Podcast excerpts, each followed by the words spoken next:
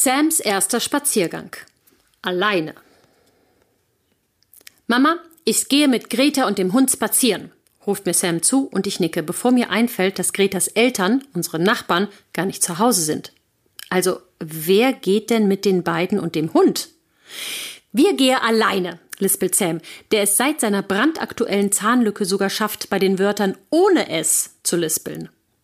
Bei mir gehen alle Alarmglocken an, ein Feuerwerk an Gedanken explodiert in meinem Hirn, während ich nach außen aber versuche, ganz cool zu bleiben. Aha, sage ich extra langsam, um Zeit zu schinden.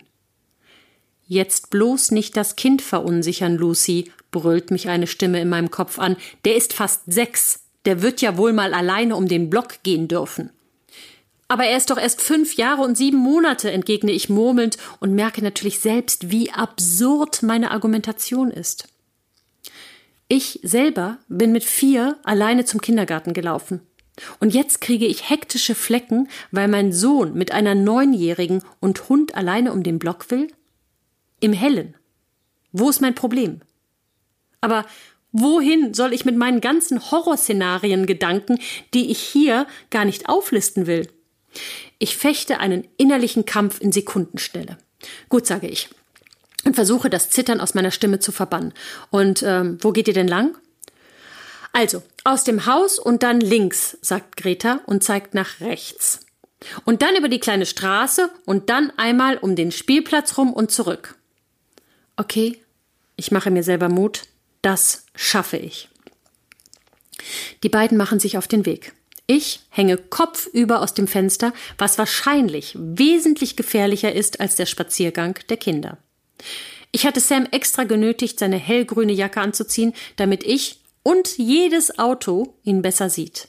Und tatsächlich leuchtet er wie eine tanzende Boje, als die beiden mit dem Hund den Bürgersteig hinunterschlendern. Alleine für die ersten 30 Meter brauchen die beiden gefühlte 15 Minuten. Der alte Dackel schnüffelt an jedem Stein, die Kinder unterhalten sich und wechseln sich mit der Leinenverantwortung ab. An der Straße angekommen, halte ich die Luft an. Es stehen noch andere Menschen am Rand und warten. Beide Kinder schauen brav, ungefähr achtmal nach links und rechts. Ach, was soll's, ich habe mitgezählt. Es waren exakt achtmal.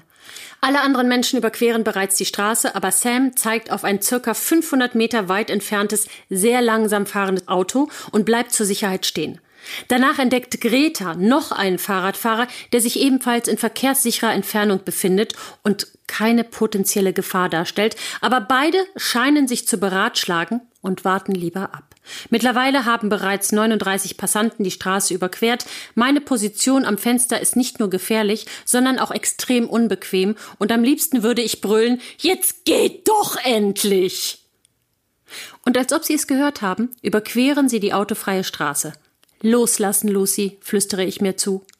Zehn Minuten später sind sie wieder zu Hause. Stolz wie Oscar.